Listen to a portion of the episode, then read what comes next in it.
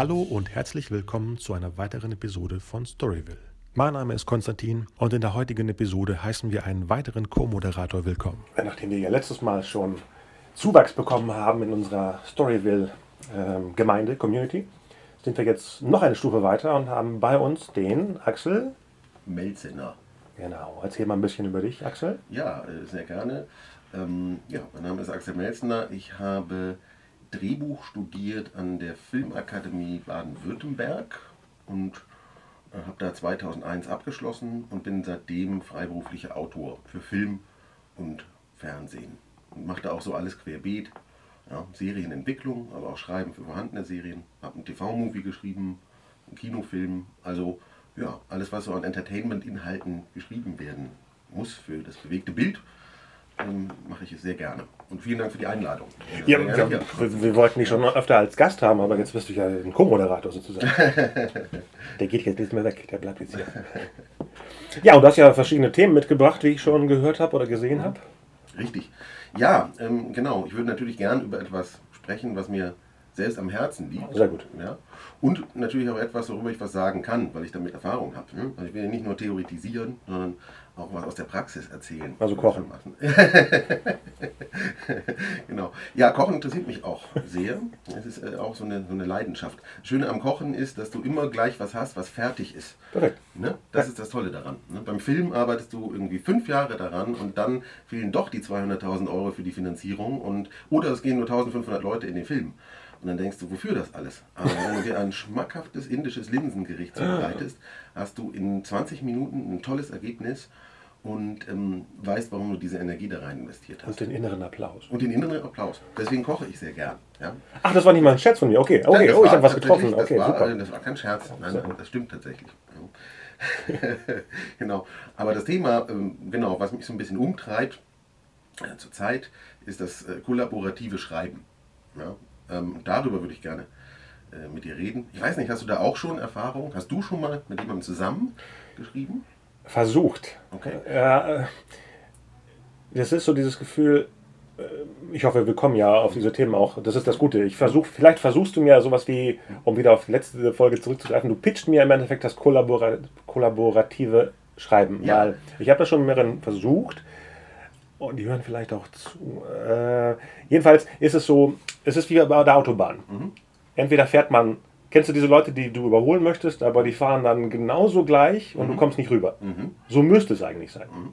Aber in echt ist es so, dass der andere immer hinterher hängt. Mhm. Und seitdem habe ich auch das T-Shirt Not my tempo. ja, Mäßig aus. Whiplash, Ja. ähm, weil ich kann da nicht mehr arbeiten, wenn ich das Gefühl habe, ich bin schon weiter, aber der, der andere Autor sagt, ich überlege mir noch was. Okay, und dann vergehen Wochen. Aber das ist ja meistens, wenn man eben Ja. keinen Auftrag hat. Richtig. Das ist, glaube ich, das Problem. Nicht äh, das Tempo der, der Mitarbeiter, sondern wenn du nicht eine Deadline hast oder, oder, oder Geld in dem Sinne, nimmt ja sich jeder Zeit, wie es gerade passt und sagt, ich mach da mal was. Mhm, mhm, Richtig. Ja gut, aber es ist eine, es klingt nach einer unschönen Erfahrung, äh, so ein bisschen, was du da erlebt hast. äh, Aber das können wir auch gerne nochmal ein wenig vertiefen. Da werden wir sicher gleich nochmal drüber reden, nämlich wie kann auch eine solche Zusammenarbeit nicht funktionieren? Also aus welchen Ah. Gründen? So, ne? Okay. Ich bin ja grundsätzlich ein sehr optimistischer Mensch Sehr und äh, möchte hier auch ein bisschen werben dafür, dass man als Drehbuchautor mit anderen Menschen zusammenschreibt. Aber es funktioniert natürlich nicht immer. Ne? Kann man nicht erzwingen und da gibt es auch Gründe, warum das nicht klappt. Und genau das macht es, glaube ich, zum interessanten Thema. So, ja? Also ich persönlich habe schon ein bisschen Erfahrung damit, weil ich von Anfang an eigentlich mit anderen Autoren geschrieben Oh, okay. habe. So, ja? Ähm, Also bei mir gab es nach dem Studium gar nicht so die große Phase, wo ich allein geschrieben hätte, sondern das ging ziemlich nahtlos in eine Zusammenarbeit über. Ja? Ähm, Und auch heute schreibe ich fast alles, was ich schreibe, tatsächlich zusammen mit anderen. Ja, Wenn ich jetzt mal so betrachte, was ich in den letzten Jahren gemacht habe, sind da auch ein paar Stoffe dabei, die ich allein verfasst habe. Aber überwiegend waren das Kollaborationen. Und es hat offenbar was gebracht und funktioniert. Und deswegen mache ich das auch gerne weiter. Äh, Kam das vom Studium selber, weil ihr Projekte hattet oder wie hat sich das. Ja, genau, stimmt. Das war eine Stu- Studienconnection tatsächlich. Ähm, äh, ich hatte zwei Kommilitonen an der Filmakademie in Ludwigsburg, den Frank Weiß und den Jörn Precht. Die waren in meinem Drehbuchkurs und wir haben zusammen studiert. Und dann, also dadurch kannten wir uns sowieso, aber wir sind dann wirklich zusammengekommen als Team über einen Wettbewerb. Und zwar hat äh, Sat1 einen Wettbewerb ausgeschrieben innerhalb der Filmakademie, also für Oho. die äh, Drehbuchstudenten. Es wurden aber dann auch Drehbuchstudenten aus anderen Filmhochschulen eingeladen. Genau so war das. Also mhm. mehrere äh, Studenten von mehreren Filmhochschulen konnten Stoffe einreichen und das Seminar, was damit verbunden war, äh, war dann eben in Ludwigsburg glücklicherweise bei okay. uns. Das heißt, es sind auch Leute, ich glaube, von der Filmschule Hamburg und äh, von der IFS in Köln irgendwie angereist und wir waren da eine größere Gruppe. Und ähm, das war erstmal eine Art Comedy-Seminar. Es ging mhm. darum, wie schreibe ich Comedy, aber es gab dann innerhalb dieses Seminars sozusagen als Höhepunkt einen Wettbewerb. Ja, nachdem wir zwei, drei Tage einem äh, amerikanischen Dozenten zugehört hatten, ähm, äh, John Forhouse heißt er, hat auch ein hervorragendes Buch geschrieben, The Comic Toolbox, äh, ah, ja, How to be funny when you're not. Ja. Ich, äh, und sehr lustiger Typ, der damals für die Sitcom äh, eine schrecklich nette Familie geschrieben mhm. hatte. Und der hat uns mal so erklärt, wie Sitcom funktioniert. Weil Sitcom war etwas, was damals in der deutschen Fernsehlandschaft auch sehr gefragt war. Das war im Jahr 2000. Ja. Da hatte RTL auch einige Sitcoms, zum Beispiel Das Amt, ähm, glaube ich, und noch einige, einige mehr. So lange ist das her. So lange ist das her. Ja. Und genau, es waren die Anfänge. Und äh, wie gesagt, der Höhepunkt dieses Seminars war eben die Ausschreibung, ihr habt jetzt einen Tag Zeit, ähm, entwickelt doch mal ein Konzept. Wir schauen irgendwie, was passiert. Und zwar möglichst im Team. Ja? Und äh, da habe ich gesagt, weil irgendwie Frank und Jörn auch mit da drin saßen, habt ihr vielleicht Bock, dass wir zusammenarbeiten? Ich meine, wir kennen uns hier, ist klar. Ne? Hätte auch eine filmhochschulübergreifende Sache sein können. Ja. Wir hätten theoretisch auch mit anderen Leuten arbeiten können. Aber wir haben gesagt, nee, komm, wir kennen uns und versuchen das jetzt. Und haben uns dadurch auch besser kennengelernt. War interessant. Wir haben zusammen studiert, aber wir waren jetzt nicht eng befreundet. Ja? Und wir sind da so wirklich zusammengekommen und zusammengewachsen und haben eben ein Sitcom-Konzept ausgearbeitet und ähm, ja, wir haben dann lustigerweise gewonnen. Wir haben also den, den äh, Sat1 Talent Award gewonnen für das beste Sitcom-Konzept innerhalb dieses Seminars und dieser Ausschreibung. Ähm, das war ganz lustig. Da gab es tatsächlich auch eine Preisverleihung ähm, beim Quatsch Comedy Club in Berlin. Mhm. Das war eine relativ große Nummer und äh, es hat sehr viel Spaß gemacht. Wir haben diesen Preis gewonnen und dann haben wir gesagt, hey, wir haben ja zusammen hier was geschafft. So. Warum sollten wir nicht weiterhin zusammenarbeiten, wenn wir hier schon einmal so einen Preis gekriegt haben? Dann haben wir gesagt, ja, machen wir. Also wir professionalisieren uns und wir wussten, dass wir quasi ein Jahr später unseren Abschluss machen. Also wir würden 2001 graduieren, wussten wir. Und dadurch hatten wir eine Perspektive, dass wir sagen konnten, okay, wenn wir hier rauskommen, schreiben wir zusammen. Mhm. Ja, und das hat sich als ganz guter Plan herausgestellt. Wir haben dann offiziell das Typewriters Autorenbüro gegründet. Ich glaube, da fliegt heute noch irgendwo eine Webseite im Internet rum, die seit zehn Jahren nicht geupdatet wurde. Finde ich auch ganz lustig. Keiner hat mehr die Zugangscodes, ne? kennt man. Man äh, holt sich irgendwie so eine Webseite und ja. dann vergisst man das Passwort und dann wird man die nie los. Und die steht dann immer da. Die gibt es noch. Weißt du noch, was das letzte Update war? Nee. Achso. Ich habe wirklich lange nicht drauf geschaut. Muss ich eigentlich nachher mal machen. Ähm, ja, und genau, wir waren dann eben das Typewriters Autorenbüro ansässig in Stuttgart, weil wir ja in Ludwigsburg studiert hatten, sind wir auch erstmal in der Region geblieben und wir waren dann die drei ulkigen Typen, die Comedy schreiben, mhm. sozusagen. Ja, und sind dann auch ein bisschen rumgereicht worden und haben viele Produzenten und Redakteure kennengelernt, was sehr schön war. Und haben dann dieses Konzept für die Sitcom übrigens tatsächlich auch an Filmpool verkauft oh. in Köln. Und die haben es bei RTL untergebracht. Und RTL hatte ernsthaftes Interesse, daraus eine Serie ähm, zu machen. Und das war für uns total spannend, weil es war unsere erste Berührung mit der Industrie tatsächlich. Wir kamen von der Filmhochschule, hatten bisher nur das ganze Drehbuchautorenleben äh, aus der Theorie gekannt und saßen dann plötzlich bei RTL, bei Gunter Burghagen, der damals zuständig war für die Sitcom-Entwicklung bei RTL und haben natürlich wahnsinnig viel gelernt. Also wir waren blutige Anfänger, muss man sagen. Und die Leute waren wahnsinnig geduldig mit uns, wir waren sehr, sehr nett zu uns und es war eine sehr gute Zusammenarbeit mit Filmpool und RTL. Ähm, also eine sehr gute erste Erfahrung, so, ne, was jetzt auch nicht jeder hat. Ähm, da haben wir großes Glück gehabt. Ähm, die Serie ist dann nicht gemacht worden. Das Interessante war, es handelte sich um eine 80er-Jahre-Sitcom. Also eine Sitcom, die in den 80ern spielt. So, auch mit ganz viel 80er Musik und dann müssen die Charaktere mal zum Zauberwürfelwettbewerb, was ich nicht alles. Und RTL fand es geil, weil das damals auch schon irgendwie so im, im Zeitgeist lag. Aber was sie dann stattdessen gemacht haben, ist die 80er Jahre Show mit Oliver Geissen. Ach so, die ähm, kam danach. Genau, also die war, also ich weiß nicht, vielleicht haben wir so ein bisschen, waren wir auch Ideengeber dafür, aber die haben dann lieber die Show gemacht. Äh, kann ich auch verstehen, weil kann man mehr in Nostalgie schwelgen und eben die echten Stars auch von ja. damals einladen. Aber für uns war es eine tolle erste Arbeit und ähm, das hat uns dann auch bestätigt, weiterzumachen. Wir haben dann tatsächlich noch eine Folge geschrieben für eine bereits vorhandene RTL-Sitcom, nämlich Trautes Heim. Die lief, glaube ich, zwei oder drei Staffeln. Es war die erste LGBT, nennt man das ja, glaube ich, äh, Serie mhm. in Deutschland, ähm, wo es um ein schwules Paar geht, äh, das eine Tochter hat. Der eine Mann hat irgendwann was mit einer Frau gehabt und hat eine Tochter. Und dann ist es so eine Patchwork-Familie. Ja? Ah, ja. Ähm, und da haben wir mal eine Folge geschrieben. Äh, das war auch interessant, weil da wurde es dann eben auch mal ganz konkret an einer Folge zu arbeiten. Wir hatten ja an unserem eigenen Konzept sehr konzeptuell gearbeitet, eben so äh, Bibel entwickelt und solche Sachen. Und mal was für eine vorhandene Serie zu schreiben, mhm. wo einfach schon eine Bibel da ist und es gibt sozusagen eine Art Showrunner, der da drauf ist. Das gab es schon so, in der Art kann man sagen. Ähm, das war eine wertvolle Erfahrung. Wir haben das alles zu dritt erlebt ja, und ähm, ja, dadurch auch die Vorteile sehr schnell kennengelernt. Was bringt das, wenn du irgendwie zu dritt schreibst gerade? Und wir haben sehr schnell die Vorteile gemerkt. Vor allem beim komischen Schreiben ist alles so ein bisschen leichter, weil du so Komik kommt ganz stark natürlich vor allem bei Sitcom aus den Dialogen, ja. weil du da schön Ping-Pong machen kannst. Du sitzt dann mit drei Leuten in einem Raum, dann sagt er aber das. Nee, dann sagt er das. Und du spielst dir die Sachen so gegenseitig vor. Und das ist wirklich unschätzbar. Also das machst du alleine halt einfach nicht so. Ja.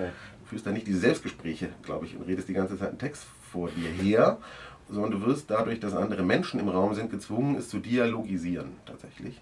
Und wir haben gemerkt, wow, okay, cool. Also äh, aus drei Hirnen kommt irgendwie der komische Flow beim Dialogeschreiben einfach irgendwie besser. Ja. Ähm, und das Testen der Gags. Und das Testen ja. der Gags. Das ist ja auch ein bisschen Abstimmung dann. So, ähm, guck mal, hier von drei haben jetzt zwei nicht gelacht. Das ist nicht so ein gutes Zeichen. Wenn ja. man selber der dritte war, der gelacht hat, ja. Das ist, ist, meistens so, ja, aber ganz schlimm ist dann, wenn tatsächlich keiner lacht, einer versucht einen Gag und du lachst noch nicht mal selber drüber und ähm, das ist nicht so gut. Wenn immerhin zwei lachen von dreien, weißt du, ja, zwei Punkte, ist schon mal nicht so schlecht der Gag und wenn alle lachen, ist er am besten. Und so läuft das tatsächlich. Ne? Du spürst dann zu dritt auch ganz gut, was funktioniert und was nicht. Du hast eben auch diese Qualitätskontrolle. Das ist auch ein Vorteil den du beim kollaborativen Schreiben hast. Das heißt, es wird ja alles schon mal gefiltert, dadurch, dass noch zwei andere Leute da sind. In dem Fall waren wir ein Trio und ähm, alle müssen es gut finden. Ne? Und nur wenn es alle gut finden, wird es auch reingeschrieben und gemacht. Und das ist auch gut. Manchmal hat man diese Urteilsfähigkeit, wenn man allein arbeitet, nicht. Da fragt man sich so, ist es jetzt gut oder nicht? Also ich finde es gut. Aber vielleicht, vielleicht, finden andere es nicht gut. ich wundere mich manchmal, ähm, jetzt geht es um den alten Sieben Zwerge-Film, den ersten, mhm. da sind ja so schlimme Gags drin, wo ich denke, okay, vielleicht hat es der Autor nicht gemerkt, aber beim Proben und beim Aufnehmen hat doch irgendjemand gesagt, das ist doch jetzt nicht witzig. Und der Film ist durchgehend so. Also müssen es alle total geil gefunden haben. Klar, die sieben Millionen, die reingegangen sind, auch, mhm. was mich erschreckt, aber.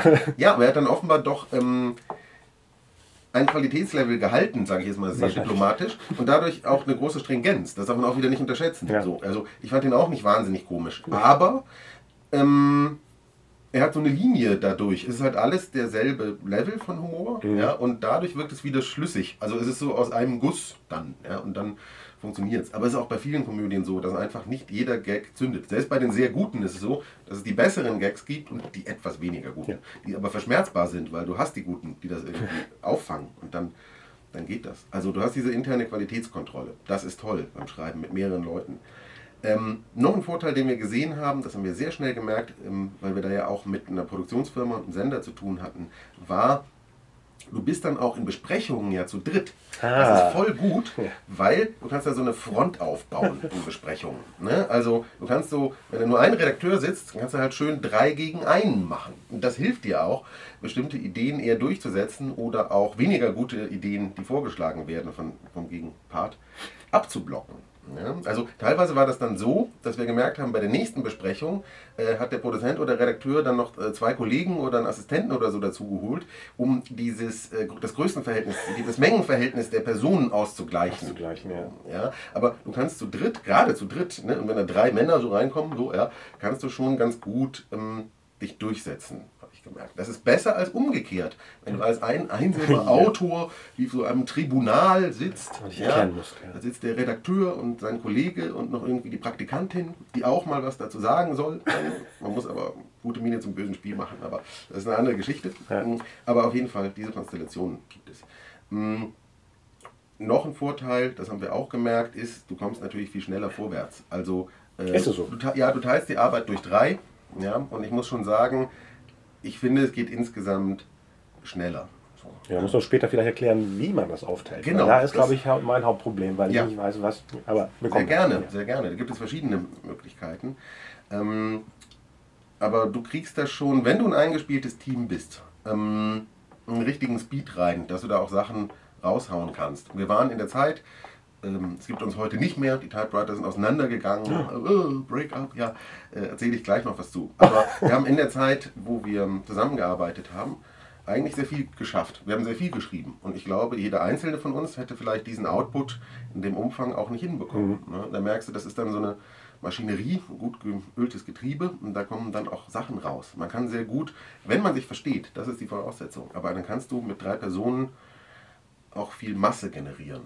Es hilft dir bei der Qualitätskontrolle, dass es eben nicht nur Masse ist, sondern hoffentlich auch was Gutes wird, aber du kannst auch viel machen. Und das ist ein Vorteil. Ich meine, das hat auch Nachteile. So haben wir auch gemerkt, ähm, wenn du mit drei Personen unterwegs bist, also jetzt beim Sender oder Produktionsfirma. Und lustigerweise mussten wir eigentlich immer in andere Städte, weil in Stuttgart war nicht so viel Film- und Fernsehindustrie und wir hatten dann eben sehr viel in Köln zu tun äh, bei der Zusammenarbeit mit RTL.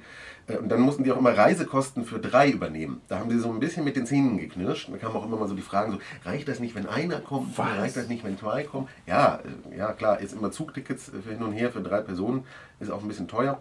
Haben die aber dann doch gemacht, was ich denen hoch anrechne. So, also die haben diese Kosten auf sich genommen, damit wir als Team äh, immer da sein konnten. Das war schon alles nett. Ja, und Nachteil ist auch, das kann man, darf man auch nicht verheimlichen, du teilst zwar die Arbeit durch drei, aber du teilst ja auch die Einnahmen durch drei. Ja? Also, okay, ne, so weit war ich noch gar nicht. Schreibst ja. du da irgendwie ein Exposé, wo du irgendwie, keine Ahnung, 1500 Euro oder was kriegst und die sind aber nicht nur für dich, sondern jeder kriegt 500. Ja, okay. Ja.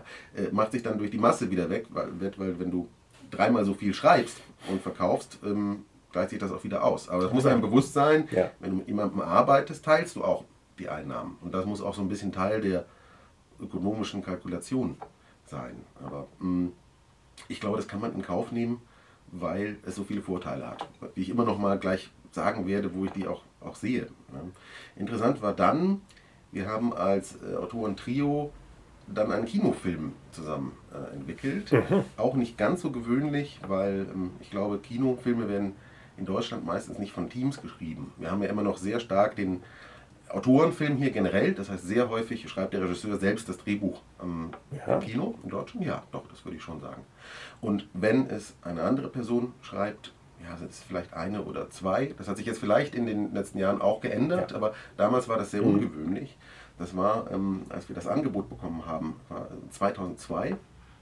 Ähm, der Film hieß Abgefahren. Ähm, das war eine, heute würde man sagen, Young Adult mhm. äh, Romantic Comedy, die im Milieu der illegalen Straßenrennen spielte. Ne? Also so ein bisschen Romeo und Julia Geschichte. Es gibt eine Mädelsgang, die ein aufgetuntes Auto hat und eine Jungsgang, die haben auch ein aufgetuntes Auto. Und die machen immer so illegale Straßenrennen gegeneinander. Aber natürlich verlieben sich dann auch zwei von denen so ineinander und alles. Ne? Und das war äh, genau die Akquise. Und jetzt kommen wir auch zum interessanten Aspekt beim kollaborativen Schreiben. Wie kommen denn die Projekte rein? So, ja. ja. Also, der Vorteil ist, wenn du ein Trio bist, hast du auch dort drei Leute, die akquirieren können. Das heißt, jeder hat ja auch die Aufgabe, was mitzubringen, was einzubringen. Ne? Und wenn jetzt einer tatsächlich zwei Sachen an Land gezogen hast, dann bist du auch angespornt, mal zu sagen, jetzt will ich auch mal was an Land ziehen. In dem Fall hatten wir das Projekt tatsächlich ähm, Frank Weiß zu verdanken, also einem von uns dreien. Ja? Und äh, wir haben Glück gehabt, dass der es nicht alleine machen wollte. So, ich meine, Frank hat es alleine angeboten bekommen, ah, tatsächlich. Ah, okay. ja? Ähm, und er hat gesagt, ich möchte das aber im Team machen. Und da sind Jörn und ich ihm, glaube ich, bis heute ewig dankbar. Ja? Äh, wir werden es auch bleiben, ähm, weil er das mit uns geteilt hat. Und das war irgendwie eine tolle Chance für uns. Und wir haben gesagt, okay, machen wir das zu dritt. Das ist eben auch wieder Vorteil beim kollaborativen Schreiben. Mehr Team heißt, mehr Akquise, ja, weil mehr Projekte von allen Seiten rangezogen werden können.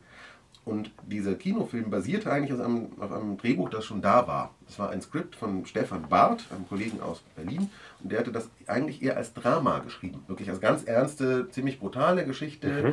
Und der Produzent wollte das aber leichter haben. Eben lustig haben, eine, eine Rom-Com-Version und eben auch für junge Zuschauer. Okay. Ja, und das war quasi unsere Aufgabe. Nehmt doch mal das Drehbuch und schreibt das um, dass es lustig wird und ähm, weil wir eben als die drei Ulkigen galten. Das hatte sich schon rumgeschrieben. Das ist schön, wenn man dann so eine Marke wird. Ja. Ja. Und dann haben wir das umgearbeitet. Und die Herangehensweise war, wir haben erstmal ein Exposé erarbeitet, ein Treatment, alles so mit Inspiration durch die Drehbuchvorlage, die schon da war. Und haben gemeinsam erstmal geplottet und gebrainstormt. Was könnte man anders machen? Wie wollen wir die Geschichte erzählen? Dann hat aber nur ein Autor das Exposé geschrieben, ja, weil wir gesagt haben, ist jetzt irgendwie blöd, sich zu dritt vor den Rechner zu setzen und um jeden Satz zu kämpfen und so. Auch wieder Quatsch, weil ähm, verliert man extrem viel Zeit. Wer das einmal ausprobiert hat, wird das merken, du verlierst Zeit. Du brauchst dann drei Stunden, um eine Seite zu schreiben, Ja. weil du einfach feilst äh, um äh, jeden Satz. Du musst aber erstmal, wenn du ein Exposé oder Treatment schreibst, Schrecke machen. Du musst Seiten schaffen und dann kannst du drüber reden. Ja, und deswegen haben wir es so gemacht, wir haben zu dritt gebrainstormt und ich weiß nicht mehr, wer es war. Irgendjemand hat die erste Exposé-Fassung geschrieben. Danach haben wir eine Feedback-Runde gemacht, das heißt, die zwei anderen sagen, was sie davon halten, was Ah. der eine geschrieben Ich hat. wollte gerade sagen, nicht, Und- dass es rausgeschickt hat. Ohne Genau, nee. Und ob sie auch ihre Ideen wiedererkennen, die sie im Brainstorming eingebracht haben. Okay. Ja, das ist ja wichtig. Und dann haben wir es so gemacht, ein anderer Autor schreibt die nächste Fassung. Also wir haben quasi immer Rewrites im Kreis gemacht. Aha. Ja, und immer eine Feedbackrunde dazwischen. Ja. Ähm, das war so unser Prinzip. So haben wir das bei uns gefunden und das hat ganz gut funktioniert. Ähm, dann hatten wir das Glück, dass das Projekt tatsächlich weitergegangen ist und auch gedreht werden sollte. Und dann mussten wir tatsächlich ein Drehbuch schreiben. Und das ist natürlich jetzt auch interessant. Wie, wir sind zu dritt, wie machen wir die 90 Seiten oder 100 Seiten oder was es war für einen 90-minütigen Spielfilm? Es war auch ein gewisser Zeitdruck da, musste man sagen. Die Produktionsfirma hatte sogenannte Referenzfördermittel. Das heißt, ähm, die hatten schon mal einen erfolgreichen Film gemacht, haben dafür Geld von der Förderung bekommen äh, als Anreiz für neue Projekte. Du musst das aber dann in bestimmten Zeitraum ausgeben. Ne? Referenzmittel stehen nur für einen begrenzten Zeitraum zur Verfügung. Ich glaube, ich bin ja kein Produzent, aber ich glaube äh, für die Dauer des Jahres, wo sie bewilligt wurden. Und die müssen ausgegeben Die werden. müssen ausgegeben werden, sonst verfällt das. Puh. Ja, deswegen musste der Film in dem Jahr, was dann 2003 war, ähm, gedreht werden. Und ähm, die brauchen dann eben schnell ein Drehbuch, ja, weil irgendwie das, der Dreh schon so vor der Tür stand. Das ging alles sehr schnell. Und dann haben wir gesagt, okay, wie machen wir das? Effektivste Variante und auch brutalste äh, und radikalste ist, wir teilen die Arbeit knallhart durch drei und jeder schreibt 30 Seiten und dann kleben wir das zusammen. Einer schreibt den Anfang, einer schreibt die Mitte, einer schreibt das Ende. So machen wir das. Wow. Ja, Aber die Ähm, Figuren waren schon vorher klar. das war klar. Ja, Wie sie sprechen, wie sie sich benehmen und alles. also wir, wir wussten ja so die klassischen dramaturgischen Propeller. Was will die Figur, was braucht die Ah, okay, Figur, okay. wie verhält die sich gegenüber den anderen Figuren? Das sind ja schon Dinge, die auch im Exposé und Treatment festgelegt Mhm. wurden. Wie die Figuren sprechen, mussten wir dann tatsächlich aber rausfinden und haben da auch relativ wenig geklärt und einfach mal gehofft, sag ich mal. Also, dass wir auch ähnliche Visionen hatten von den Figuren. Das würde sich dann ja zeigen. Ja. Ja. Und das war sehr spannend. das klingt spannend. Und ähm, ich glaube, jeder von uns hat so seine 30 Seiten innerhalb von zwei Wochen geschrieben. Ja? Mhm. Und dann haben wir uns, äh, irgendwann hat jeder gelesen, was die anderen geschrieben haben. Also wir haben uns das per E-Mail geschickt, dass jeder auch die Parts von den anderen hatte. Und dann haben wir eine große Feedback-Runde gemacht so, und geguckt, okay, was ist jetzt das Resultat? Wir haben dreimal 30 Seiten, hier von drei verschiedenen Autoren, äh, passt das zusammen? Erstaunlicherweise hat das, ähm, ja, noch, passt, passt das zusammen oder ist das so ein krummer Drehbuch-Wolpertinger mit äh, Entenfüßen und Hirschgeweih und da passt nicht zusammen? Das kann ja auch passieren. Das war es zum Glück nicht. Das kam aber auch, glaube ich, daher, dass wir eben schon ein bisschen zusammengearbeitet hatten und ähm, so auf einer Wellenlänge waren. Du merkst dann auch, du synchronisierst dich ein bisschen mit den anderen Autoren. Natürlich hat jeder ein bisschen seinen eigenen Stil, aber du hast auch ein gemeinsames Ziel und ähm, unterwirfst dich einem großen generellen Stil. Das ist ganz interessant, der eigentlich gar nicht festgelegt war. Und das hat recht gut funktioniert. Ähm, dann haben wir gesagt, wie kleben wir das zusammen? Weil natürlich gab es stilistische Verschiedenheiten an einigen Stellen. Ähm, wie machen wir das, dass das aus einem Guss wirkt am Ende? Und da haben wir gesagt, okay, wir beißen wirklich mal in den Apfel und setzen uns alle gemeinsam an einen Rechner. Das haben wir dann gemacht. Weiß ich noch, ähm, ich glaube, es war ein irre heißer Sommer. Äh, wir saßen im Filmbüro Baden-Württemberg in Stuttgart, ähm, und es war, äh, wo es keine Klimaanlage gibt und es war über 30 Grad im Schatten. War, war das 2003? Weil das war ein extremen Sommer. Ich Genau, weiß noch, genau. ich hatte damals Wellensittiche und die hatten die Flügel so weit außen, damit die. Ja, das muss. Ja, ja, genau. Wir saßen da und haben geschwitzt vor dem Rechner. So, ne? Problem ist halt auch noch, dann bei, bei über 30 Grad im Schatten wirst du ja auch schnell gereizt. Ne? Du hast drei schwitzende Autoren in einem relativ kleinen Büro, wo drei Leute gerade hinter einen Schreibtisch passen.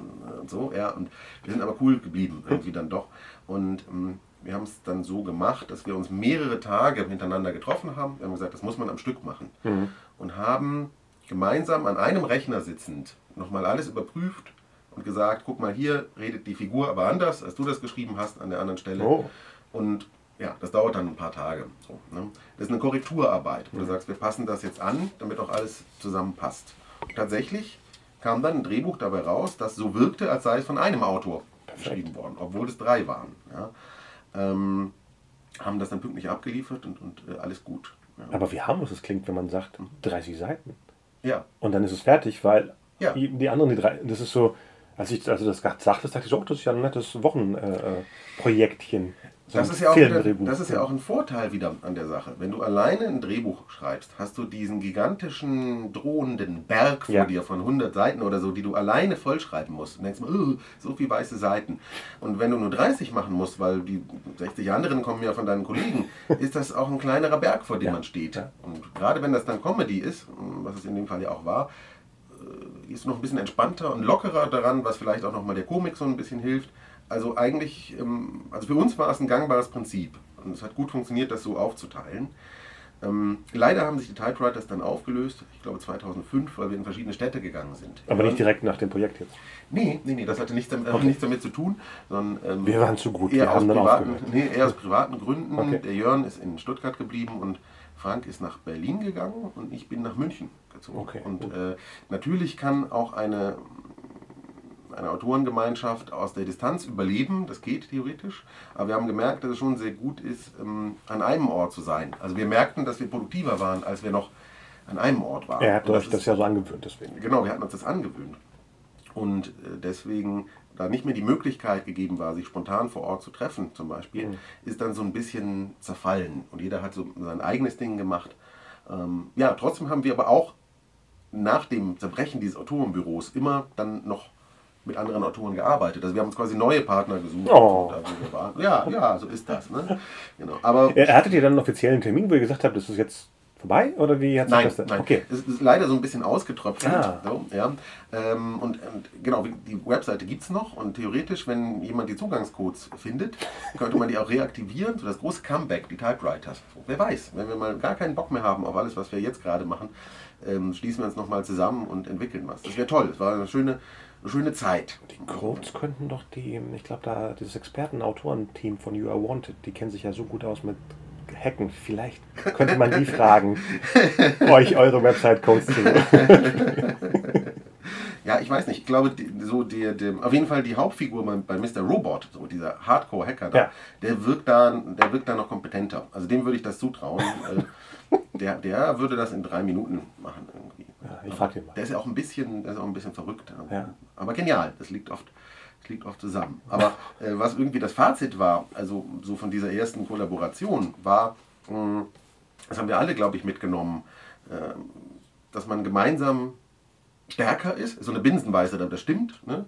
Wir sind gemeinsam weitergekommen. Wir haben gemeinsam eigentlich den Einstieg geschafft so mhm. ins Geschäft. Ich weiß nicht, ob das für jeden von uns so leicht gewesen wäre, wenn wir nicht zusammengearbeitet hätten. Ich glaube, nein. So, also wir wären irgendwie nicht da, wo wir heute sind, wenn wir nicht zusammengearbeitet hätten, bin ich mir recht sicher. Und wir haben am eigenen Körper wirklich da gespürt, ähm, ja, Film ist Teamwork. Das haben wir sowieso schon an der, auch schon an der Filmhochschule gelernt. Mhm. Das ist klar, aber da haben wir es gespürt in der Kollaboration, wo es um etwas geht, weil etwas hergestellt werden muss, von dem du lebst. So, ja? Und ähm, äh, zeigt aber auch, Drehbuchschreiben, gerade Drehbuchschreiben, Arbeit in der Filmindustrie ist nicht solitär, sondern es ist alles Teamwork. Du wirst immer mit jemandem über deinen Stoff sprechen. Ja. ja? Wirst immer einen Austausch haben über diesen Stoff. Und ich sage immer, wem das nicht passt, der soll lieber Romane schreiben. Genau. Da ist man so ganz alleine dann auf so einer Insel, einer Schreibmaschine und wenn man das fertig geschrieben hat, belohnt man sich mit einer, einer Zigarette, die man mit so einem Streichholz anzündet. Und das ist irgendwie so diese Romanautoren. Ähm, Romantik. Auch eine Fantasie. Auch. Weil da kommt ja der Lektor dazwischen und dann ist es trotzdem ein Austausch, genau. ein, ein Dialog. Genau. Aber bei, bei den bei dem ähm, selber was schreiben und dann mit jemandem was zu tun zu haben, sei es nur Notes, wie du sagtest, oder, oder ein Produzent, der sagt, ich habe das jetzt nicht verstanden. In dem Moment, wo er ja was formuliert, entsteht ja ein neues Bild. Ich hatte mal eins eingereicht äh, bei, ich habe jetzt den Namen vergessen von der Produktionsfirma, die fanden das super, aber hatten ein paar Themen und die Themen, die er mir aufgezählt hat, ich habe mich dann bedankt, weil es die Geschichte besser gemacht hat. Weil es einfach nur von der anderen Seite war, wie, für mich war das wahrscheinlich eh ausgefüllt im Kopf, aber es war wohl nicht auf dem Papier. Sozusagen. Und seitdem hat sich das jetzt verformt. Genau. Aber wie war das denn? Gab es einen Moment, nachdem sich das Trio aufgelöst hat? Mhm. Gab es einen Moment, wo du alleine vor dem Rechner saßt und dachtest, oder hattest du sofort einen neuen Partner? Äh, nee, tatsächlich begann da eine Zeit, wo ich mehr allein geschrieben habe. Ah, doch. Das äh, ist äh, sehr interessant. Die Partner kamen eher später wieder dazu. Das hat aber auch ganz gut alleine geklappt, muss ich sagen. Ähm, wobei bei den Sachen, die ich dann gemacht habe, auch teilweise wieder Kollaborationen waren, wo man sehr eng mit einem Producer oder so einem Headwriter oder sowas zusammengearbeitet mhm. hat. Ne? Ja, okay. Als ich in München äh, gewohnt habe, habe ich äh, für Konstantin Entertainment geschrieben. Und zwar die berüchtigte Detektiv-Vorab-Detektivserie Lenzen und Partner, äh, mhm. die damals äh, lief. Habe ich über 20 Folgen geschrieben. Und ich habe zwar diese Folgen allein geschrieben, ich war freier Autor bei Lenzen und Partner, aber ähm, hatte doch sehr viel zu tun, so mit den, ja genau, mit Producern und Headwritern und sowas. Also da war ein ständiger Austausch da. Wenn ich an Folgen gearbeitet habe für das Format, ähm, habe ich fast jeden Tag mit denen telefoniert. Wow. So, ja. Lange? Und ähm, wie lange war das? Ähm, nee, die Telefonate meine Was die Telefonate? So, insgesamt habe ich das, glaube ich, drei Jahre gemacht und dann hatte ich da auch irgendwie alles erzählt in dem Bereich, was ich erzählen wollte und wollte auch mal was anderes ja. machen. Aber war trotzdem eine tolle Erfahrung. Äh, manchmal auch nur ganz kurze Gespräche. Ach schon. Dass irgendwie mal heißt, so hier in Szene 20 funktioniert was noch nicht, schreib mal irgendwie den Dialog ganz schnell um und so. Ah, okay. ähm, die rufen da auch eher an, als das per E-Mail zu machen, weil das ist einfach direkter, kann ich auch verstehen. Und ähm, insofern habe ich nicht ganz allein gearbeitet, sondern mit sehr viel Feedback ähm, gearbeitet. Ähm, eben auch sehr konzentriert, formatiert auf bestimmte äh, Dinge hingearbeitet. Ähm, ich habe dann eigentlich wieder erst mehr angefangen mit anderen zu kollaborieren, als ich nach Köln gezogen bin, was jetzt auch schon äh, ein paar Jahre her ist. Und irgendwie ist alles äh, wieder geselliger geworden, kollaborativer geworden. Und ähm, ja, wo wir auch irgendwie beim Thema sind, so, ähm, du musst für das richtige Projekt auch den richtigen Co-Autor haben. Ja. Und ich glaube, bei den Sachen, die ich auch in München geschrieben habe, bin ich tatsächlich bei den Stoffen, die jetzt nicht irgendwie Konstantin Entertainment waren, ähm, ganz gut alleine zur Rande gekommen. Das heißt, ich habe gar nicht so groß den Mangel gespürt, dass ich jetzt auch die Unterstützung brauche von einem Co-Autor, weil es vielleicht auch an den Projekten lag. Ja? Und dann kamen eben auch Projektideen, wo ich gesagt habe, es ist sinnvoll, jetzt wieder jemanden dazu zu holen. Ich will oder kann das nicht ähm, alleine schreiben. Mhm. Also da gab es so ein, äh, so ein Beispiel, ist vielleicht hier gerade für die Podcast-Hörer interessant, denn es gibt ja die, noch andere zwei regelmäßige Teilnehmer hier, äh, Stefan und Christine. Und es mm, ist ganz interessant, wie ich Christine kennengelernt habe. Ja. Ähm, das ging nämlich folgendermaßen. Ich hatte mit einem Produzenten ein Projekt, das wir beim ZDF, ähm, beim, auf dem sogenannten Herzkino-Sendeplatz äh, platzieren wollten, der immer Sonntagabend 20.15 Uhr ist. Und dieser Stoff, den wir eingereicht hatten, hat aus verschiedenen Gründen nicht dorthin gepasst, mhm. tatsächlich. Ähm, es war ein Einzelstück und ähm, es werden aber mehr Reihen gemacht auf diesem Sendeplatz mittlerweile. Also dass die Filme aufeinander basieren, äh, fortführen. Ja, genau, genau. Also mit, mit äh, Figurenverbindungen und so weiter und so fort. Also ein gutes Beispiel ist ja Rosamunde Pilcher. Oder in dem Fall der Name, der, ja, ja. genau, wo der Name der Autorin oder manchmal auch der Name der Hauptfigur das Verbindende ist und das ist dann die Reihe. Ähm, ich wollte aber den Kontakt weiter nutzen, den ich zur Redaktion hatte. Mhm. Das ist ja so, wenn du einmal den Fuß in der Tür hast und den, den Redakteur kennst, willst du ja auch was nachlegen. Ähm, und ich hatte den Wunsch, was für den Sendeplatz zu schreiben. Ich, wollte, ich war in der Stimmung für Melodrama. Ich hatte meine melodramatische Phase. Phase. Ne? Lag vielleicht auch ein bisschen an Liebeskummer oder was man immer mal so hat. Ne? Also ich wollte jetzt nicht Rosamunde Pilcher schreiben, das nicht. Äh, aber der Sendeplatz bietet mehr, glaube ich. Und ich bin ein großer Fan von diesen Merchant Ivory Filmen oh. aus den 90er Jahren, okay. 80er, 90er Jahren. Zimmer mit Aussicht und Howard's End und so ähm, mag ich schon sehr gerne. Ähm, und als ich so eine Idee hatte, was man da machen könnte, lief auch gerade Downton Abbey. Das war, lief da gerade ein, zwei Jahre, glaube ich, recht erfolgreich. Eben auch im ZDF, was interessant ist. Das ZDF hat ja in Deutschland Downton Abbey ausgestrahlt. Und ich dachte mir so, das war auch der Auslöser für das Projekt, so ein bisschen patriotisch gedacht. So, warum machen wir sowas nicht mal in Deutschland? Ja. So, früher hatten wir doch Sissy zum Beispiel. Gut, Sissy aus den 50er Jahren ist jetzt auch ein bisschen kitschig so, so bunt wollte ich es auch nicht haben. Ne? Sondern ich hatte, ne? also die Merchant Ivory Produktionen sind dann ein ganz guter Gradmesser. Ja? Die sind historisch und die sind auch was fürs Herz. Mhm. Ja? Aber es ist alles nicht so bunt überfließend nee, wie bei Sissy, genau, sondern man traut sich auch ans Drama, was da in der Liebe steckt. Und das fand ich immer toll. Und ich hatte aber das Gefühl, ähm, ich hatte so eine Grundidee und hatte aber das Gefühl, es ist so eine Love Story. Und ich weiß, das ist jetzt sehr klischiert und äh, auch ein bisschen sexistisch. Ich habe gesagt, wenn man was mit Liebe schreibt, muss da auch eine Frau mitschreiben. Das kann ich nicht alleine schreiben oder auch nicht mit einem männlichen Co-Autor. Würde ich mir total doof vorkommen, ja, wenn da irgendwie zwei Männer sitzen und die wollen jetzt irgendwie so eine Liebesgeschichte schreiben. Das ist doch ein guter Ansatz. Klischee, ne? wenn Gefühl, dann Frau. Ne? Ich konnte mir da einen Zusammenarbeit mit männlichen Co-Autor nicht vorstellen.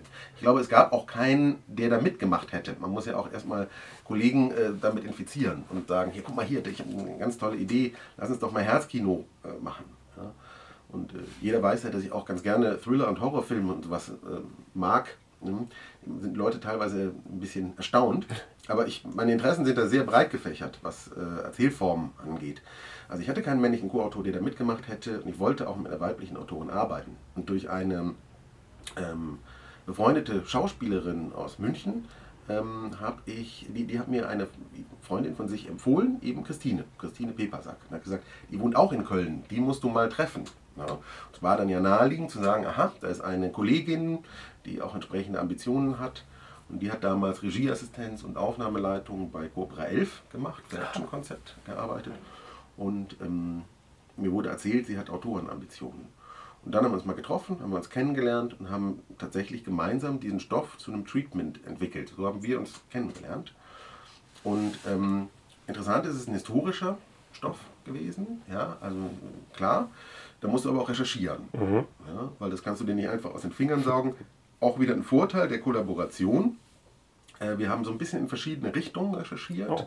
Einer mehr so, weil es ist eine Musik, auch eine musikalische Geschichte. Einer mehr so Richtung klassische Musik, einer mehr, wie waren die politischen Strukturen während der KOK-Monarchie, weil das irgendwie eine Rolle gespielt hat. Und durch die gemeinsame Recherche, die wir in zwei Richtungen gemacht haben, hatten wir dann auch schnell mehr Material. Und das ging auch relativ fix.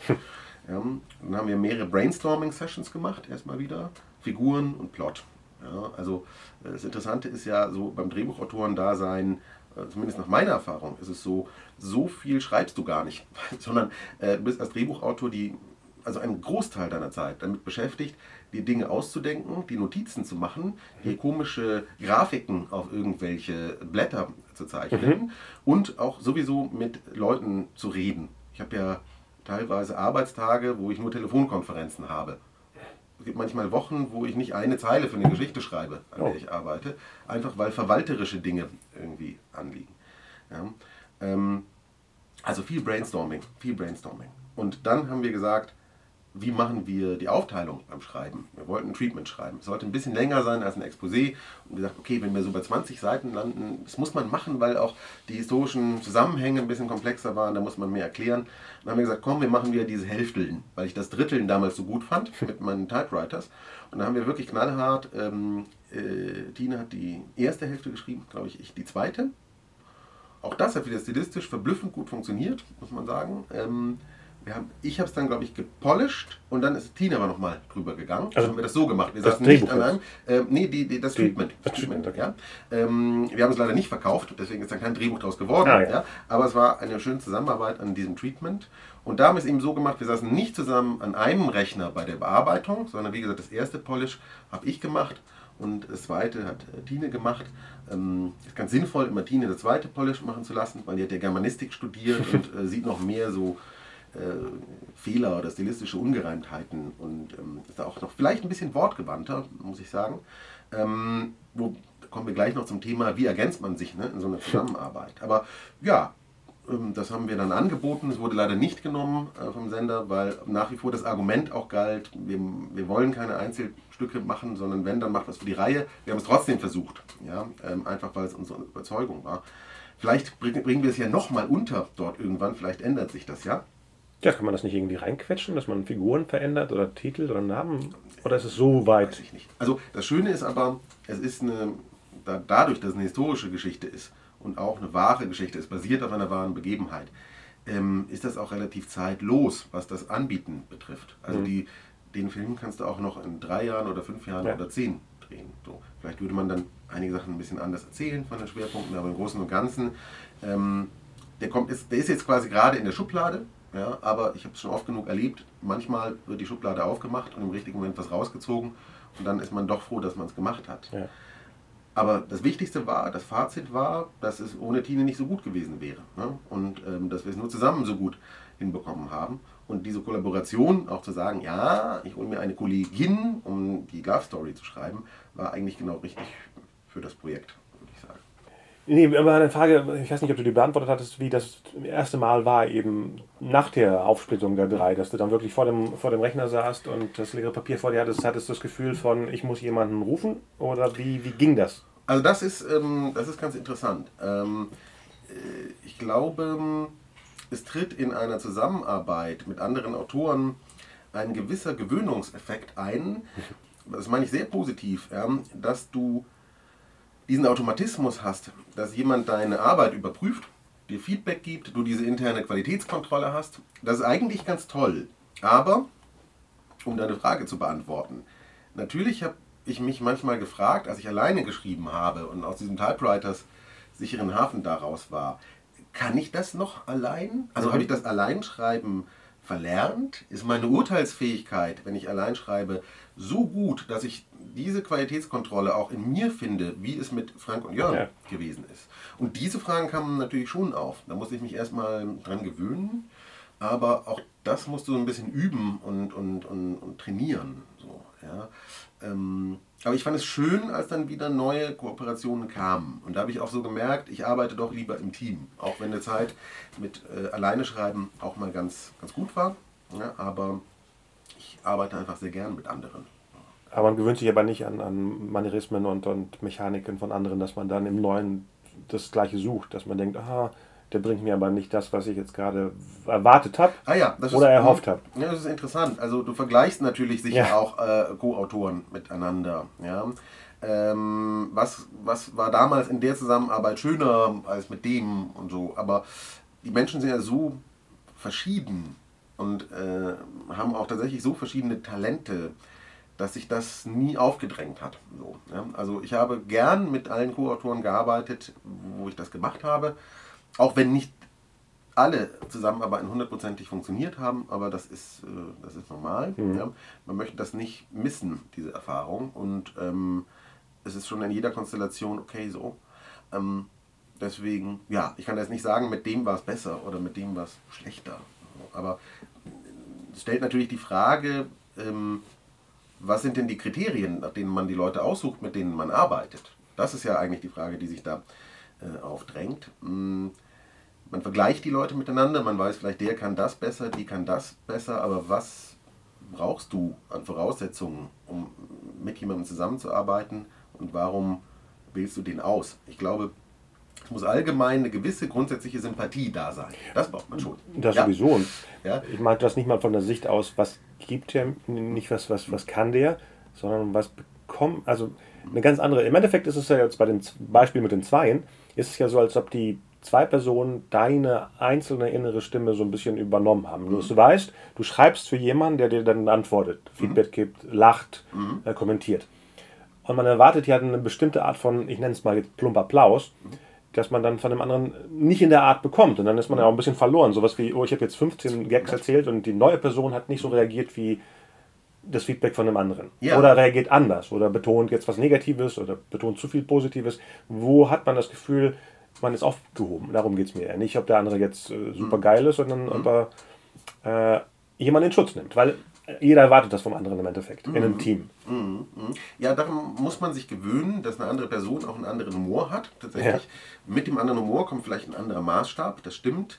Aber das, meine Comedy-Phase war dann auch ein bisschen vorbei. Also es ist auch interessant, ähm, für die Comedy-Phase waren halt Frank und Jörn auch die perfekten Co-Autoren. Okay. Und so sehr auf Comedy war ich danach auch gar nicht mehr fixiert und habe mir dann auch für die Genres, die ich geschrieben habe, sei es jetzt irgendwie so ein Melodram oder was anderes, auch die Leute gesucht, wo das, wo das passt. Ja, deswegen kann ich zum Beispiel den, kann ich den Humor von jetzigen Co-Autoren gar nicht so vergleichen mhm, mit dem von Jörn und Frank damals, weil wir diese Sessions, wo wir ganz intensiv lustige Dialoge schreiben oder so, gar nicht haben, sondern andere Schwerpunkte haben äh, vom Genre her. Ja. Ähm, aber genau, du spürst schnell, ob da eine Chemie ist, ne? ob diese Chemie stimmt. Mit manchen Menschen klappt es einfach nicht. Selbst wenn man sich vielleicht menschlich auch sehr gut versteht, das muss noch nicht heißen, dass man gut zusammenarbeitet. Ja. Also ist auch interessant, dass du manchmal sagst, äh, war schön, dich kennengelernt zu haben und ähm, äh, wir sind Freunde, so, ja, aber ich kann nicht gut mit dir arbeiten, aus bestimmten Gründen. Ja, ja. Ne? Und andererseits geht es auch absolut, dass du super mit Leuten arbeiten kannst, aber du bist nicht mit denen befreundet, sondern du gehst, jeder lebt sein Leben, ja, Stimmt, das gibt's auch, macht sonst auch nichts miteinander, außer zu schreiben. Äh, und im Idealfall ist es aber natürlich so, dass irgendwie die Leute, mit denen du schreibst, auch Freunde werden. Das ist optimal, geht nicht immer, ja, aber ist natürlich das Schönste. Hm, das ist ja doch auch eine sehr intime Art der Zusammenarbeit, muss man sagen. Man gibt ja auch viel von sich selbst preis als ja. Autor. Das ist, alles, was du schreibst und sagst, hat immer was mit dir zu tun. Ja, und du musst das auch gerne teilen mit der anderen Person. Also ich glaube, du darfst da auch nicht zu zaghaft oder schüchtern sein, sondern musst auch sehr offen sein, was von dir zeigen.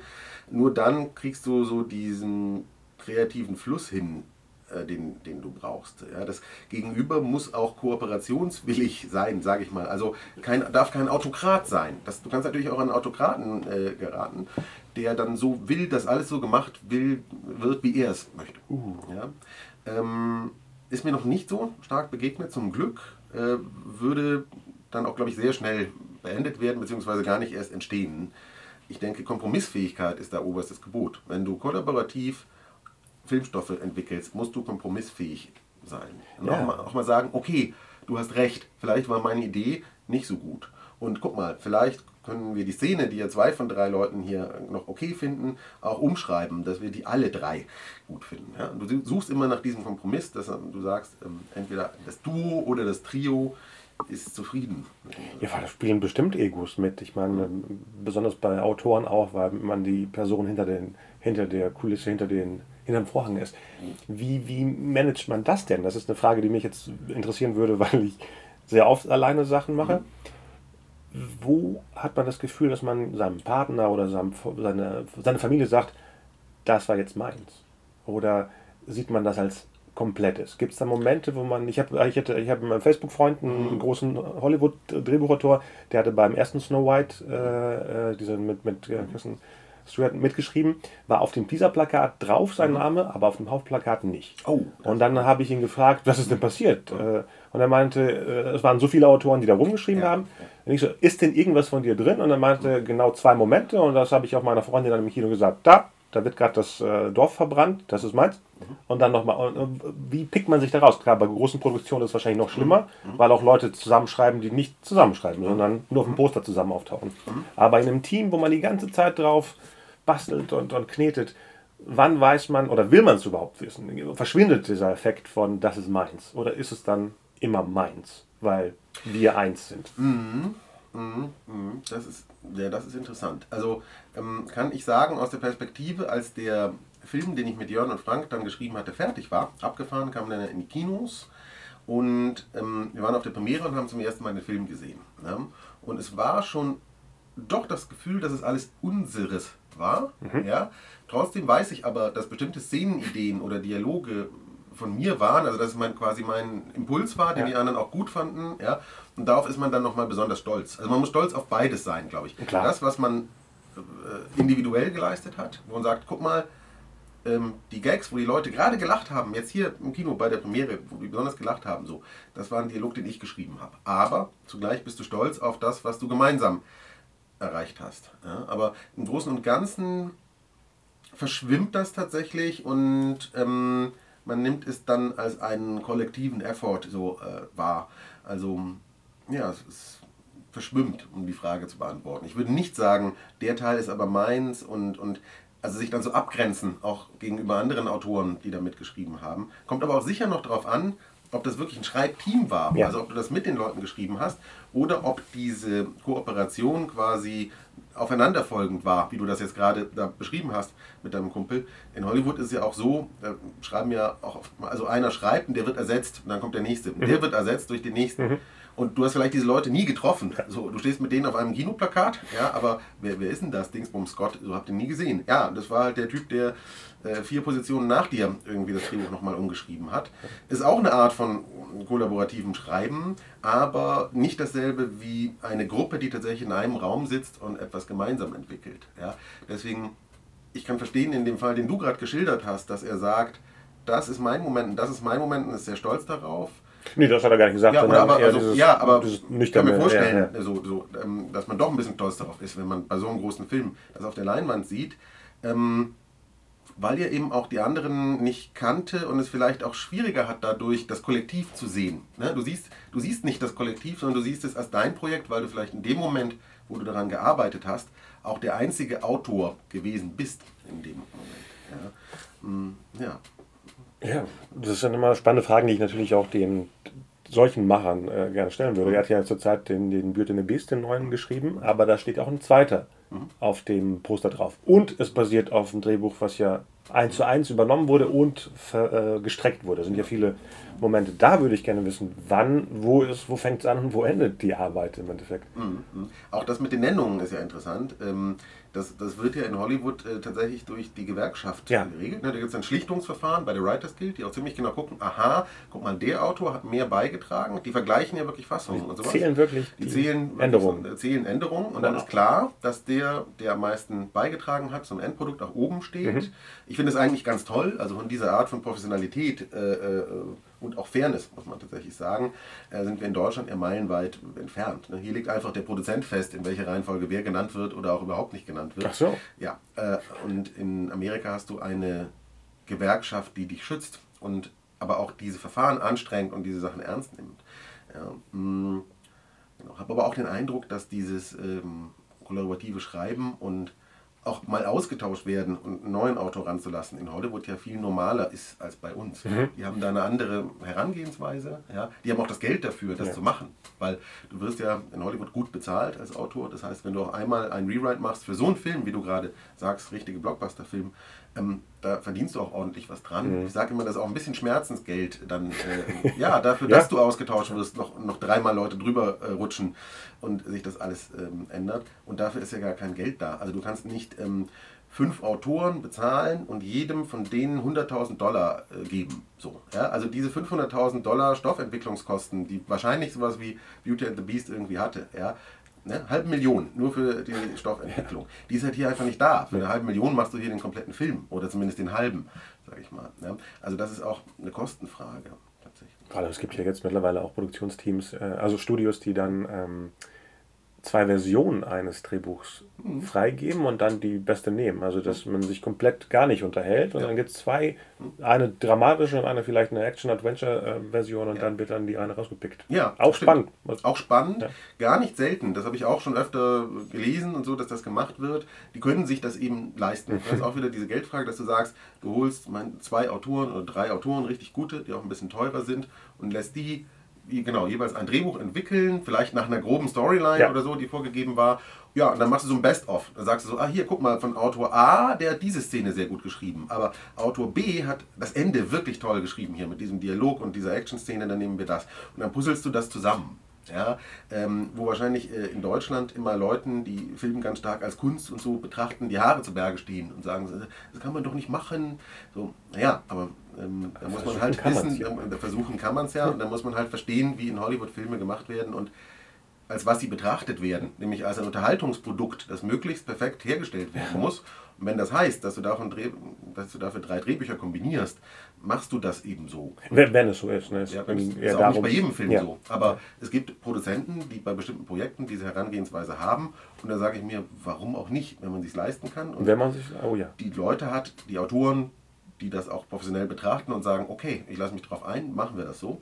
Warum nicht? Auch das wieder eine Art von kollaborativem Schreiben, so, ne? Also, ne? auf eine komische Weise. Die Leute kennen sich gar nicht untereinander, haben wahrscheinlich auch keinen Austausch äh, über das Projekt, aber sie arbeiten an der gleichen Geschichte und machen etwas, was am Ende doch ein Film wird. Ne? Ja. Also interessant, welche vielfältigen Methoden es gibt, wie eine Geschichte entstehen kann. Ja, interessanter wäre, wenn man da rankommt. Ich würde, mich würde interessieren, wenn man das ähm, Endprodukt sehen kann oder lesen kann und dann eben diese ganzen äh, Patchwork-artigen Elemente. Ich weiß gar nicht, ob es. Wo habe ich es denn gelesen? Vor drei, vier Jahren. Ich, es kann sein, dass es um den neuen äh, The Mummy geht. Mhm. Dass es da verschiedene, nicht, nicht wirklich zum, zum Kombinieren, sondern macht mal eine total funny, wie mhm. der 99er-Film, mhm. macht mal einen total actionlastigen, mhm. macht mal einen heute, mal in Vergangenheit. Mhm. Und dann liegen dann 15 Versionen, verfilmbare Versionen, ja. die dann eben irgendwo in der Schublade von Universal vielleicht für die nächsten 30 Jahre rumliegen. Das war ja beim letzten Star Trek ja auch ja. der Fall, dass es eine Drehbuch existierte, was sie vielleicht jetzt für den vierten benutzen mhm. werden und dann wurde dazwischen schnell dieser dritte geschrieben. Mhm. Super. Also es ist so, äh, genau, da ich ja irgendwie hier Fan vom kollaborativen Schreiben bin und äh, finde ich das total toll. Also wenn ich solche Sachen höre, ich finde es geil, wie die das in Hollywood machen. Ja, also ähm, ja, du, du entwickelst äh, quasi zum selben Thema oder für dieselbe Marke sozusagen einfach drei oder vier komplett unterschiedliche Drehbücher mit verschiedenen Gewichtungen und vielleicht sogar auch unterschiedlichen Tonalitäten mhm. so, ja, und nimmst dann das, was am besten passt. So. Also du hast quasi dann die freie Auswahl und auch eine geballte Kreativität von tollen Autoren, die ganz verschiedene Richtungen dir anbieten. Ja, äh, das ist toll. Also das ist, äh, da muss ich sagen, da hat uns Hollywood natürlich doch äh, viel voraus. Einfach in dieser Methode das zu versuchen, auch so mal zu gucken, was kommt denn dabei raus und funktioniert das. Ja. Aber wie gesagt, das ist eine Kostenfrage. Wenn du das Geld hast, das zu machen, kannst du natürlich auch mal solche Wege gehen. Und das ist in Deutschland einfach nicht da. Und dann entwickelst du halt immer so an dem einen Entwurf der Geschichte irgendwie äh, rum. Ja, äh, ja, ja, das ist aber sehr, sehr interessant. Dann können wir ja abschließend noch in die Gegenwart springen. Was ist denn zurzeit dein Team? Was ist denn äh, zurzeit dein Partner, die Partnerin? Ähm, Und wora, worum geht es gerade? Ja, also ich arbeite mit äh, mehreren Co-Autoren äh, zusammen. Äh, zum einen im Moment äh, sehr gut mit Alexander Frank. Das ist ein, äh, eigentlich ein Theaterautor und Regisseur, der aber auch Filmwissenschaft studiert hat, also aus der Film- und Theaterrichtung kommt. Ähm, den habe ich mal kennengelernt, schon vor ein paar Jahren, schon eine Weile her, ähm, als er noch in Zürich an der Universität als Assistent am Filmwissenschaftlichen Institut war. Und der hat mich geholt, aufgrund einer Empfehlung eines gemeinsamen Freundes, um ein Drehbuchseminar zu geben dort. Mhm. Weil Filmwissenschaft ist ja immer ein bisschen theoretisch. Ne? Und ähm, er wollte halt mal, dass die Leute mit einem Drehbuchautoren sprechen können, der seinen Job erklärt, sozusagen. Und da habe ich Alex kennengelernt haben wir uns ein bisschen aus den Augen verloren, ein paar Jahre, und dann wieder getroffen. Mal. Eigentlich, weil wir für ihn ein Re Filmregiedebüt ähm, entwickeln wollten. Er hatte eine Menge Theater gemacht, auch recht erfolgreich, aber er hat immer davon geträumt, ich möchte mal einen eigenen Film machen. Und wir haben uns zusammengesetzt, eigentlich um dafür eine Story zu entwickeln. Und dann haben wir gesehen, es gibt einen Wettbewerb, der ausgeschrieben war, von dem ähm, ja, ich glaube, das ist ein, ja, ein, ein, eine Art Dramaturgenverband, nämlich äh, Top-Talente. Ja? Das ist so eine, ein Verein, der sich mit Stoffentwicklung auseinandersetzt. Und die hatten ein Preisausschreiben, also eine Ausschreibung gemacht für ein Serienkonzept. Ja? Und zwar sollte äh, das Thema sein für die Serie äh, Anti-Helden. Mhm. Ja? Und dann haben wir darüber nachgedacht und sind auf eine Idee gekommen für eine Serie und haben zusammen das Konzept geschrieben und haben das eingereicht bei Top Talente und haben dann tatsächlich 2015, war es glaube ich, auf der Berlinale, als die Preisverleihung war, den ersten Platz gemacht. Und da haben wir auch wieder gesehen, okay, wir haben jetzt hier zusammen was geschafft. Ja, wir sind irgendwie mit diesem Konzept auf den ersten Platz gekommen und möchten weiter zusammenarbeiten. Ja. Ähm, tatsächlich haben wir dann das große Glück gehabt, dass ähm, wir dieses Konzept ähm, an Sky verkauft haben. Ne? Also, ähm, ah, das ist das. Ja, ja. Ähm, das war eine äh, Serie über, die in der Bankenwelt spielt, sage ich mal ganz generell. Und ähm, Sky hatte da Interesse und wir haben das mit denen entwickelt. Das war auch eine sehr schöne Zusammenarbeit. Es hat sich dann leider nicht manifestiert. Sky hat sich jetzt für andere Projekte entschieden, hat aber sehr viel Spaß gemacht. Und wichtig war, dass wir uns dadurch gefunden haben und gesagt haben, guck mal, wir haben da was Tolles erlebt, so, ja, auch ein gewisses Privileg gehabt, muss man sagen, mal so eine tolle Zusammenarbeit zu haben mit diesem Sender, ähm, dass wir mehr schreiben möchten. Und wir sind jetzt ein regelmäßiges Team geworden. Also äh, durch, diese, durch diesen positiven Start ähm, sind wir ermutigt worden, mehr zu machen. Und äh, wir schreiben jetzt diverse Projekte zusammen und ähm, hatten gerade eine Idee für einen Tatort Frankfurt, äh, was auch nahe liegt, weil äh, Alex kommt aus Frankfurt und wir hatten in unserer Bankenserie schon was über Frankfurt geschrieben. Wir möchten was über diese Stadt erzählen und ähm, möchten uns mal dahin orientieren. Das ist gerade so unser aktuelles Projekt. Also wir schreiben gerade an einem Treatment, von dem wir aber noch die Redaktion überzeugen müssen beim HR. Aber das haben wir uns einfach so als Ziel gesetzt. Wir möchten jetzt irgendwie zusammen einen Tatort schreiben.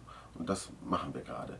Äh, mit einer anderen Co-Autorin, äh, Julia Neviant aus München. Die ist Schauspielerin und Sängerin und auch eine sehr gute Dramaturgin, was sie ganz lange selber gar nicht geglaubt hat. ähm, und ich habe immer gesagt, Julia, Julia, du bist so scharfsinnig, du bist so ein äh, kluges Mädchen. Ähm, in dir schlummert eine Autorin. Und ähm, dann gab es wieder mal eine Ausschreibung. Wir merken hier eine gewisse äh, äh, Linie plötzlich ja, ja. Äh, durch irgendwelche Ausschreibungen. Ne? Da sieht man aber auch, wie wichtig das ist, dass man bei sowas mitmacht. Und zwar gab es eine Ausschreibung von Tatort Eifel. Das ist ein äh, Krimi-Festival für literarische, aber eben auch filmische und Fernsehkrimis. Genau, von dem Christine letztes Mal in der Von dem Christine letztes Mal erzählt hat im Podcast. Und ähm, da haben wir uns mit einem Krimiserienkonzept beworben für so einen Pitching-Workshop, der da gemacht wurde. Und wir sind tatsächlich äh, auserwählt worden, als eine von vier Parteien sozusagen, dort ähm, einen Stoff zu pitchen und ähm, haben den dann auch vor einer, in einer relativ großen Runde, in dem, was ich immer einen Rudelpitch nenne, vorgestellt. Da waren viele Redakteure und äh, Producer. Und danach sind tatsächlich einige Leute auf uns zugekommen, haben gesagt, das ist ja ganz interessant, was ihr euch da ausgedacht habt. Und haben tatsächlich auch dieses Projekt entwickelt mit Warner und RTL. Das ist das, was wir letztes Jahr gemacht haben. Ähm, das war auch wieder so ein Ding, wo wir gesagt haben, wow, also einfach zur richtigen Zeit am richtigen Ort gewesen, Glück gehabt. Ja. Äh, ich war sehr stolz, dass sich mein Vertrauen in Julias Talent, ähm, woran sie selbst vielleicht nicht so ganz geglaubt hat, ich glaube mittlerweile ist sie auch ein bisschen überzeugter und selbstbewusster diesbezüglich. Ich habe gesagt, in dir steckt eine tolle Autorin und wir arbeiten zusammen als Autoren und das funktioniert. Und so war es auch. Ja. Und auch wir machen weitere Projekte. So, ja und äh, überlegen uns auch genau, was können wir noch machen. Wir haben eben gerade an dem Krimi-Konzept sehr gut zusammengearbeitet. Wir haben gemerkt, da haben wir uns sehr ergänzt. Ne? Ist auch immer so die Frage, so wie musst du dich ergänzen als Autorengespann, ähm, damit du weiterkommst. Und in dem Fall ist es so, ich mache viele Sachen intuitiv und aus dem Bauch raus. Mhm. Ja?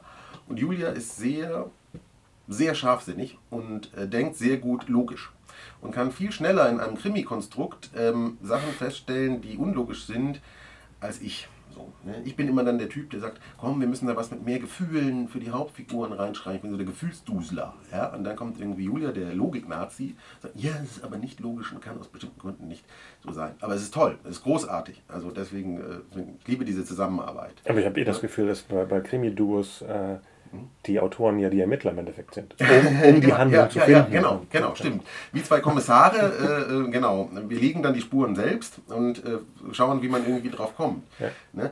Und bei der Zusammenarbeit mit Alex ist es mehr so, dass ich vielleicht ein bisschen ein konventionellerer Typ bin und Alex ist ein bisschen mehr ausgeflippt und so out of the box, wie man sagt. Mhm. Auch mal ganz bereit, ganz anders zu denken oder noch was Verrücktes einzustreuen. Und da ähm, ergänzen wir uns auch ganz gut. So. Äh, interessant ist auch, dass beide Co-Autoren, von denen ich jetzt rede, übrigens auch Tine, ne, ähm, jünger sind als ich. Ne? Also ich bin 41 Jahre alt und meine Co-Autoren sind so... 14. 14, genau. Ähm, Genau, damit ich auch diese Crowd besser erreiche, genau, die jetzt richtig. nur noch YouTube guckt. Ja. Nee, die sind fünf, sechs Jahre jünger tatsächlich. Und das ist auch nochmal ganz interessant, weil die haben ein bisschen eine andere Perspektive. Das ist jetzt nicht eine komplett andere Generation, aber ja. es ist spannend, wie jemand, der fünf, sechs Jahre jünger ist, auch noch die Welt sieht und was der da mitbringt. Und man kann schon sagen, dass in jeder Konstellation ähm, man auch ein bisschen so eine Marke bildet. Auch das ist interessant. Ja. ja also du, du trittst ja als Team auf und du musst dich als Team verkaufen und da ist auch ganz gut, so eine klar definierbare Rolle einzunehmen. So, ja? Und ähm, bei den Typewriters damals waren wir einfach die lustigen drei, das lustige Comedy-Trio. Mhm. Ne? Ähm, wir waren auch optisch ganz lustig zusammen, weil wir sind so ganz andere Typen äh, und, und so. Ja? Und genau, wir waren die lustigen drei. Und ähm, bei, wenn ich mit Alex zusammenarbeite, ähm, die Serie, die wir für Sky entwickelt haben, war ein bisschen extremer, sag ich mal, auch so was Sex und Gewalt mhm. sowas anging. Und da haben wir uns so ein bisschen wie die Rock'n'Roller gefühlt. Ich laufe auch gerne mal mit Metal-T-Shirts rum, weil ich die Musik sehr mag. Ja? Und, und Alex ist auch ein unkonventioneller Typ, so äh, optisch. Ja? Und ähm, ich glaube, wir haben es so als, als, als die coolen Typen und die Roller da verkauft. Aber eben ganz anders als damals bei dem Comedy-Trio mit, mit äh, ja. Typewriters. Und wenn ich mit Julia zusammenarbeite, sind wir halt so ein Mann-Frau-Paar und das hübsche Pärchen, sag ich mal. Äh, ich glaube, äh, ja, ich bin auch schon mehrmals gefragt worden, ob wir zusammen sind. Sieht auf den Fotos auch so aus. Bei, Sieht auf den Fotos auch immer so ja, aus. Ja. Ne? Ich äußere mich aber nicht dazu. das ist das spannend. Ne? Gab es denn Probleme mit Alex und Axel? Ja, Duo? ja, ja, ja, ja, klar. Wenn du ein Axel Alex schreibt Duo hast, äh, wird das öfter auch mal von Produzenten und Redakteuren ähm, verwechselt. Ja, das ist nicht ganz so günstig, aber das geht. Ja. Aber schön ist eben, du trägst verschiedene Hüte in verschiedenen Konstellationen. Das heißt, du spielst auch in jedem Schreibteam, wo du bist, ein bisschen ein eine andere Rolle. Ja, so, ja. bist so ein Charakter. und das macht auch schön. So, und äh, das nochmal vielleicht als abschließendes Plädoyer. Es macht eben auch einfach Spaß. Wenn du mit verschiedenen Leuten äh, an verschiedenen Genres und Stoffen arbeitest, kannst du auch immer andere Seiten von dir ausleben und ein bisschen jemand anders sein. Absolut, ja. Und das ist vielleicht nicht so leicht, wenn du alleine arbeitest. Ja, das äh, stimmt. Ja, das heißt, im Team habe ich auch das Gefühl, entwickelst du dich besser weiter. Du musst dich ermessen miteinander, du musst argumentieren lernen und entwickelst vielleicht auch eine gewisse Eloquenz dadurch. Du lernst Ideen zu verteidigen, die du gut findest, aber auch welche anzunehmen, die besser sind. Das muss man auch lernen. Ja? Und diese gemeinsame Arbeit ist einfach dynamischer. Ne? Alleine ist das alles statischer. Du hast auch nicht die gegenseitige Motivation. Ne? Schön ist ja, wenn du mit jemandem arbeitest, kann, kannst du dich auch aufrichten gegenseitig, wenn etwas nicht funktioniert. Du kannst dich trösten, wenn etwas nicht funktioniert. Du kannst aber auch zusammen feiern, mhm. wenn etwas funktioniert. Und das sind ganz tolle Vorteile ähm, eine, eines Schreibteams kriegst auch immer Einblick in andere Welten, weil deine Co-Autoren sind andere Charaktere. Ja, ähm, die meisten Künstler sind ja sehr individuelle Typen. Ja, und du erfährst auch andere Perspektiven äh, im Leben, wenn du mit verschiedenen Leuten zusammenarbeitest. Ja. Schwierigkeit kann manchmal sein, dass natürlich das Schicksal, äh, das man durch das gemeinsame Schreiben hat, auch so aneinander kettet das heißt, wenn du Trouble hast, hast du Double Trouble. ne? Erst nur mal angenommen, äh, du verstehst dich nicht mehr mit einem Co-Autor und es gibt plötzlich äh, ein Zerwürfnis über mögliche juristische Konsequenzen, oh, ja, ja. wer mehr Rechte an dem Stoff hat. Uh. Ja, ich habe dir davon mehr geschrieben, ich habe davon mehr geschrieben. Das wäre dann das, wo die Writers Guild vielleicht ja. auch schlichten würde oder so. Aber das ist auch klar, wenn du zusammen schreibst, hast du eine geteilte Urheberschaft. Und wenn du dich jetzt nicht mehr verstehst mit deinem Co-Autor, kann das da sicher Probleme geben. Habe ich noch nicht erlebt, glücklicherweise, aber ich kann mir vorstellen, dass, das, dass es das gibt. Das heißt, sich auf andere zu verlassen, birgt auch immer ein gewisses Risiko. Aber wenn du die richtigen Co-Autoren findest, und deshalb nochmal Lob an alle, die ich irgendwie jetzt gerade erwähnt habe, ja, ich arbeite gern mit euch, sehr gern, das ist mir sehr wichtig.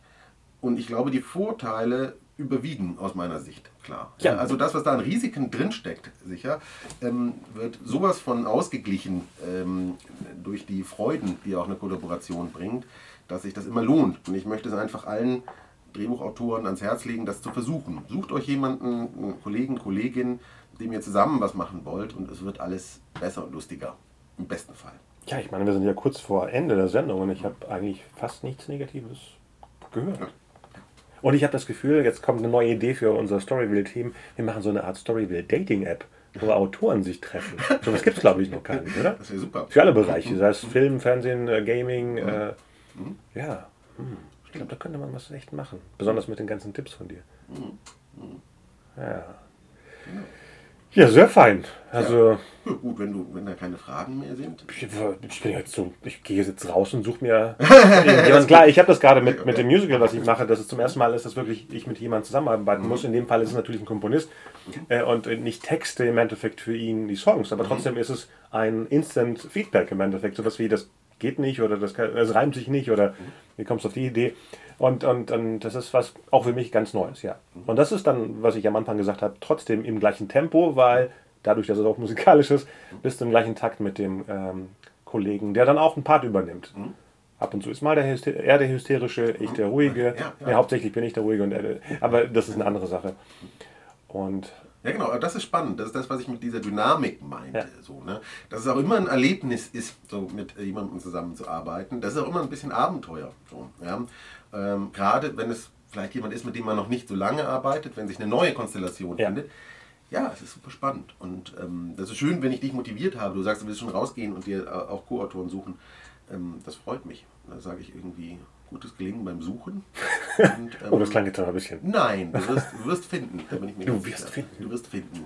Ähm, du bist jemand, der Dinge ins Universum ausstrahlt. Das habe ich hier schon verstanden. Da kommt auch was zurück. Ja. Jawohl, positiv. Sehr gut. Ja. Ja, wenn sonst Fragen von unseren Le äh, Lesern, äh, Zuhörern sind, direkt, äh, wie ich jedes Mal sage, auf unsere Facebook-Seite Fragen stellen. Wir beantworten alles gerne falls irgendwas fehlt und ihr irgendwie über, wie man sich den Lunch teilt mit dem Co-Autor oder Reisekosten oder was auch immer. Das sind ja Sachen, die wir dann in weiteren äh, Sendungen vielleicht mal angehen könnten. So, äh, wie nennt sich das, logistische mhm. Thematiken. Da war es das für diese Sendung. Vielen Dank für deine Informationen. Danke dir. Es hat sehr viel Spaß gemacht und gerne wieder. Sehr gut. Dann bis bald. Bis bald. Tschüss. Ciao.